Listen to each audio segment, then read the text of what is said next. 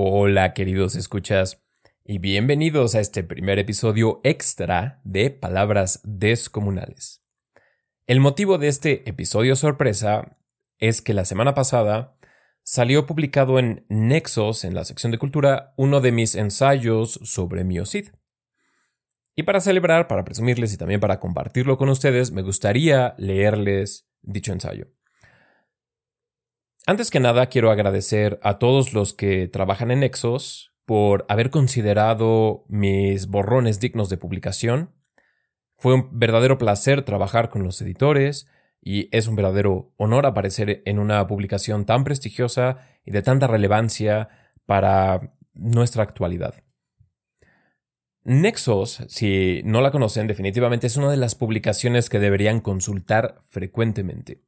Es uno de los pocos espacios que quedan donde existe una verdadera pluralidad de opiniones y de voces. Los textos que aparecen en la revista son de una gran calidad literaria e intelectual. En Nexos usualmente eh, publican figuras como el que me viene a la mente porque soy fan de él, es Javier Velasco, que por ahí tiene su que por ahí tiene su columna. Ángeles Mastreta es otra de las que publican frecuentemente en la revista.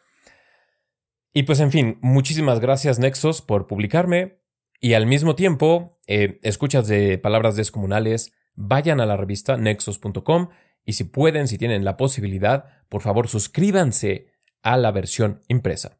Entonces les digo, ¿no? Leer Nexos es una experiencia muy agradable siempre. ¿Por qué? Porque precisamente es terreno fértil para el debate y para el pensamiento.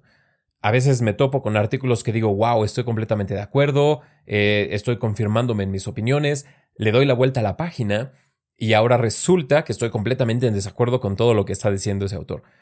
Ese es el tipo de diálogo, ese es el tipo de lectura que uno verdaderamente debería buscar si queremos tener un diálogo político maduro, un diálogo cultural que nos enriquezca en vez de simplemente empecinarnos más en opiniones que ya tenemos demasiado arraigadas. Pues bien, ahora sobre el ensayo y el motivo por el cual lo escribí, que me voy a permitir esta licencia interpretativa a riesgo de echárselos a perder, porque si bien si quiero hablar de literatura medieval, y como ustedes saben, si son escuchas de palabras descomunales, me puedo chutar cuatro o cinco episodios hablando de un solo tema, pero el chiste detrás de este ensayo en particular es responder a una pregunta y la pregunta es ¿qué hacemos ahora que nuestra sociedad se ha sumido en la violencia? Uno de los textos seminales para mi formación intelectual es, eh, se los recomiendo ampliamente, se llama Los usos y abusos de la historia de Nietzsche. En este texto, Nietzsche maneja la noción de que las producciones culturales tienen que ser relevantes a la vida, es decir, no es nada más el arte por el arte o el ensayo por el ensayo o la estatua por la estatua. Siempre debe haber un motivo detrás que nos sirva a nosotros para mantener la vitalidad de nuestra civilización, la vitalidad de nuestra cultura. A mí me parece un poco ridículo pensar que un texto tan importante como Cantar de Miocid debamos eh, considerarlo solamente una pieza de museo. Es algo completamente absurdo. ¿Por qué? Porque fue un texto escrito precisamente para que para que la posteridad, eso es lo que hacen todos los verdaderos y todos los mejores escritores, lo que hacen es escribir para la posteridad, que la posteridad pudiera tomarlo y revitalizar la cultura a través de él. ¿Cuáles son los temas que trata el CID? Bueno, si estuvieron siguiendo los episodios y si no, les recomiendo que vayan y los escuchen.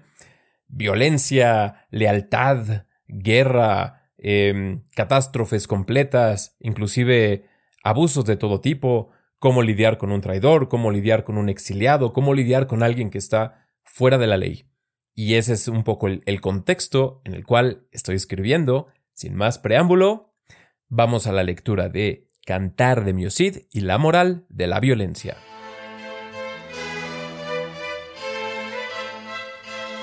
Decir que vivimos en una época violenta resulta tautológico. ¿Hay alguna que no lo sea? Mejor sería afirmar que mucha de la violencia de hoy, más al menos de la que se esperaría naturalmente, se nos antoja gratuita. Las ciudades de México están plagadas de atropello, homicidios y crueldad.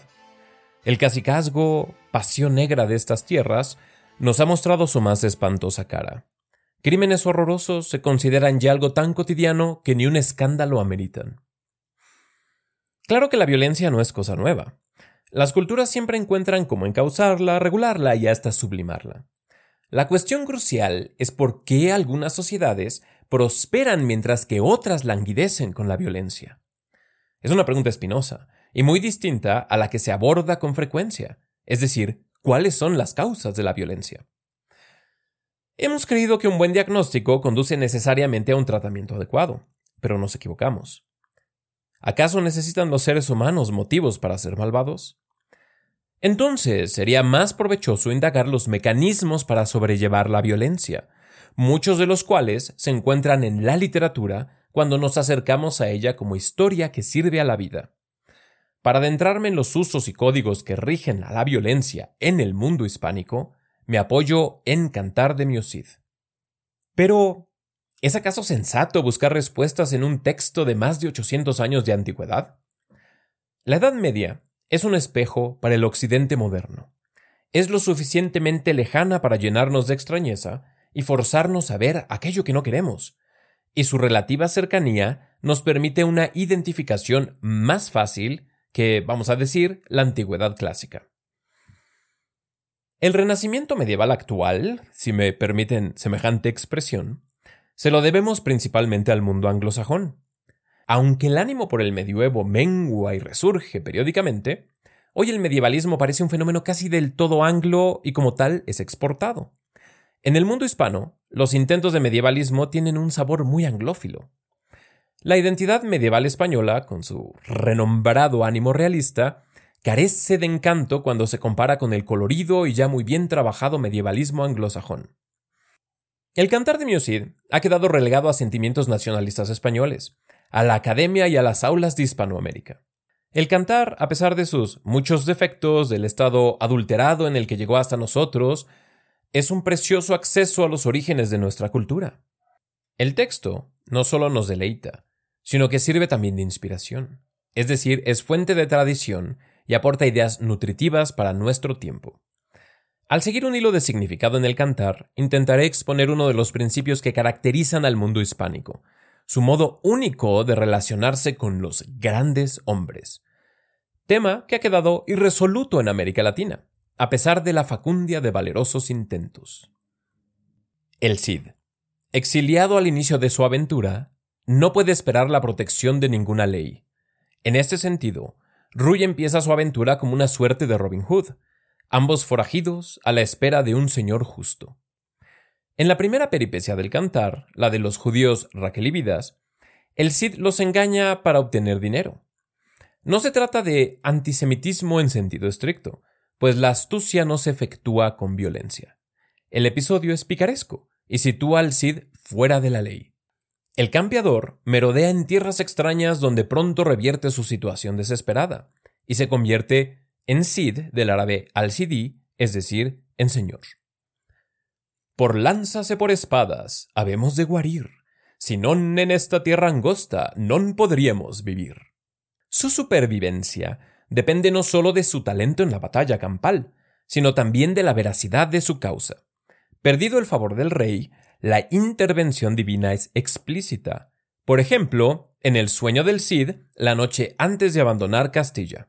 El ángel Gabriel a él vino en visión. Cabalgada Cid, el buen campeador. Canón puentan buen punto cabalgó varón. Mientras que Visquiérdes bien se faralotó. El éxito del Cid está remarcado a cada paso por la adquisición de la ganancia.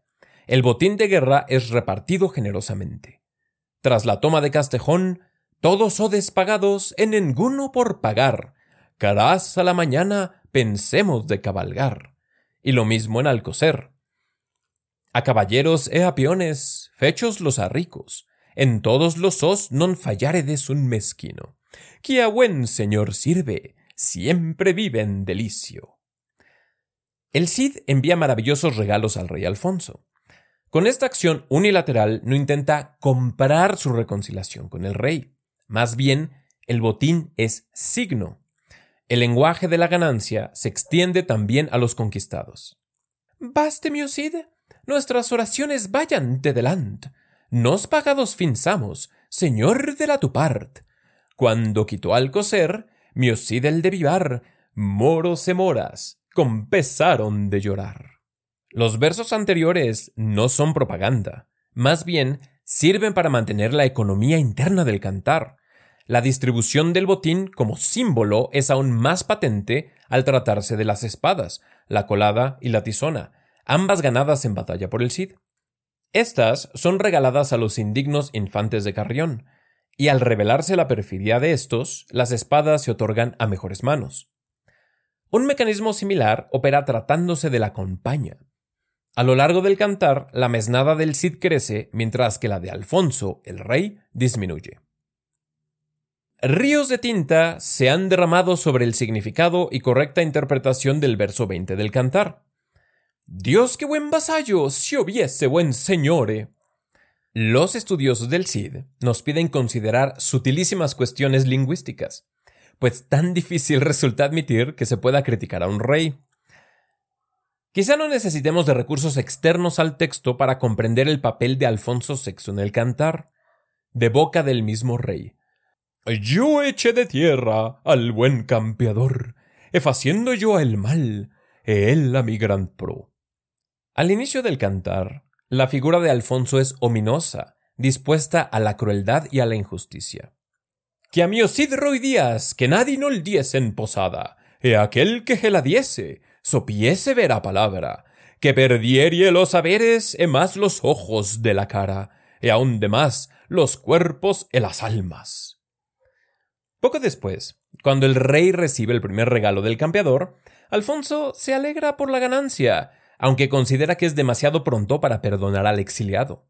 Sin embargo, ocurre un movimiento importante. El rey permite que la compañía del Cid crezca a expensas de la suya. Se trata de otro signo que valida y anuncia al héroe como verdadero. Tanto Botín como compañía exigen la sanción del rey. Aún me place de mi Cid, que fizo tal ganancia. Inmediatamente después. De todo mi reino, los que lo quisieren far, buenos e valientes, por a sidullar. Suéltoles los cuerpos e quítoles las heredades. Tras otras tantas victorias campales, entre ellas la conquista de Valencia, el Cid envía otro regalo a su señor, quien convenientemente de mí ser exido, es hora el rey Alfons. Los episodios devocionales poseen significado propio. En la lógica del cantar, un rey recién salido de misa es uno que ya no puede ser mal señore. Y efectivamente, encontramos a un Alfonso muy complacido con el Cid. Ahora puede ocurrir la reconciliación. En el reencuentro, el cantar acentúa las yuxtaposiciones. Veamos cómo el Cid se humilla ante Alfonso. Los hinojos en las manos en tierra los fincó, las hierbas del campo a dientes las tomó, llorando de los ojos, tanto había el gozo mayor. Así saber dar humildanza, Alfonso señor. De acuesta guisa, a los pies le cayó. Simultáneamente, el juglar nos informa que la hospitalidad del vasallo fue muy superior a la del señor. El campeador a los oslos mandó que adobasen cocina, para cuantos que son. De tal guisa los paga, miocid el campeador. Todos eran alegres y acuerdan en una razón. Pasado había tres años, no comieran mejor. Y finalmente, cuando vasallo y señor se separan, ya reconciliados, la compañía del Cid crece en la del rey menguó. En el cantar, tanto riqueza como prestigio significan y presuponen la veracidad de una causa. Sin embargo, no, no debemos dejarnos convencer por el principio cratocrático, es decir, Power is Might o la ley del más fuerte, bajo el que opera un cacique. En el último tercio de Cantar de Miocid, el campeador va disminuyendo en protagonismo a pesar de todos sus éxitos, mientras que la figura de Alfonso adquiere una cualidad más activa. Al casar a las hijas del Cid con los infantes de Carrión, Alfonso desencadena el episodio más vergonzoso del cantar, el violento abuso de las hijas en el robledo de Corpes. El juglar enfatiza que no fue una decisión tomada a la ligera, sino que una gran hora el rey pensó e comidió. Del casamiento no sé si el Cid habrá sabor. El Cid insiste una y otra vez que no es él quien casa a sus hijas, sino que permite las bodas solo por obediencia al rey. No solo el Cid puede ver que como casamentero Alfonso no atina a dar una. García Ordóñez. Los de Carrión son de natura tan alta, non helas de bien querer sus fijas por barraganas, o quien helas diera, por parejas o por veladas. En el cantar, el rey comete dos errores. Primero, el destierro injusto del Cid, y luego un casamiento pésimo que a nadie agrada. Tratándose del exilio, el rey renuncia a ser garante del derecho. En el caso de la afrenta contra las hijas, sí cumple con su obligación. Y así, un Alfonso reformado, al menos literariamente, puede hablar con imperiosa autoridad. Oíd que vos digo, infantes de Carrione, esta lid en Toledo la ficiérades, mas non quisieste voce. Estos tres caballeros de Miosí del Campiadore, yo los aduxa salvo, a tierras de Carrione. Habed vuestro derecho, tuerto non querades voce, que aquí tuerto quisiera facer, mal gelo vedare llove, en todo mi reino non habrá buena sabore. Cuando los tres campeones del Cid se enfrentan a los de Carrión, el auspicio del rey garantiza la legalidad y la moralidad de los hechos, bastante violentos, dicho sea de paso. Que los del campeador venzan es solo lógico, pues su causa fue verdadera desde un inicio, pero solo se hizo justa cuando el rey la sancionó. La sociedad en la cual se escribió el cantar, un tanto posterior a la del Cid histórico, era tumultuosa y violenta. Sería imposible idealizarla como dechado de moralidad y civilidad. Sin embargo, en esta la hispanidad ya se delineaba. El viejo occidente romano de siglos arruinado adoptaría nuevas identidades, y una en particular, la de la cristiandad junto con sus códigos morales. La aristocracia, instrumental para el éxito de Occidente en sus albores, siempre sería un arma de doble filo. La figura real lograría encauzarla, algunos dirían hasta domarla. Sin embargo, el instinto aristocrático, el mismo que impulsa al gran hombre, no se ha ido a ningún lado. El renunciar a sus códigos morales pone a estados debilitados o sobreextendidos en peligro de caer presas del cacicazgo. En Europa, de ingentes burocracias, los grandes hombres se las ven negras, pero en Hispanoamérica, aunque no solo aquí, surge fácilmente el cacique. Como el Cid, si los grandes hombres fueran encaminados por una causa justa, estos podrían ser primus inter pares. Aunque en nuestro caso se convierten en excrescencias de poder, ahí donde el Estado, por su incompetencia, deja de ser garante del derecho. En este yermo, solo la violencia puede conferir vigencia. La secularización, que no es sino la renuncia a los códigos morales preeminentes, permite que el cacicazgo se agudice, ya que en ausencia de un buen señore, no queda nada que pueda modular el impulso aristocrático de los grandes hombres. En el momento en el que renunciamos a la noción religiosa, lo más alto es el Estado, que blande ahora sus burocracias, ahora su proxy más insidioso, es decir, la voluntad del pueblo. Se puede teorizar que en una sociedad liberalizada y secular la meta es encumbrar al individuo. ¿No es ese vagamente el ideal ilustrado? Así lo creí durante mucho tiempo. No obstante, en la práctica, la individualidad se desmorona en cuanto se renuncia al principio religioso. El liberalismo secular bien pronto degenera en reduccionismo ideológico, socioeconómico y biológico.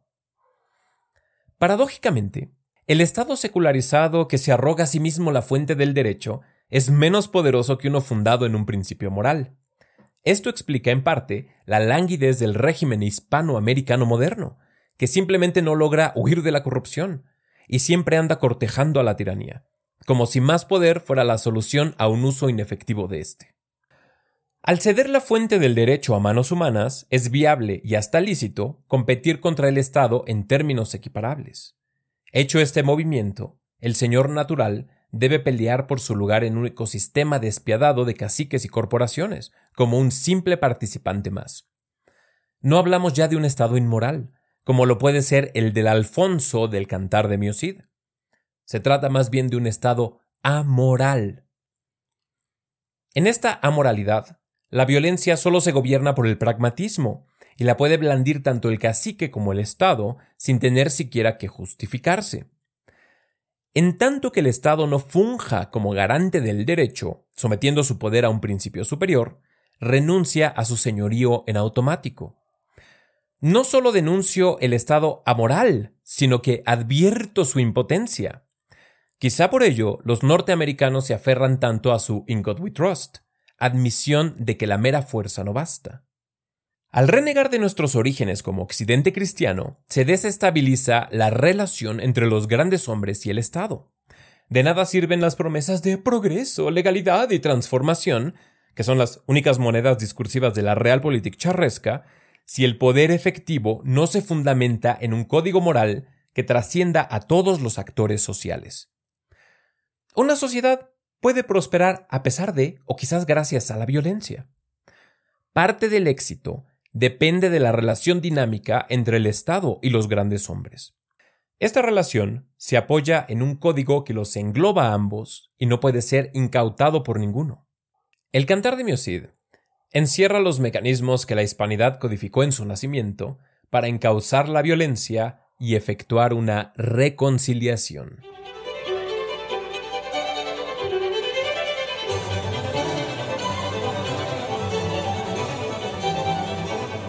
Muchísimas gracias por escuchar este episodio extra de Palabras Descomunales, que es una lectura de Cantar de Miocid y la moral de la violencia.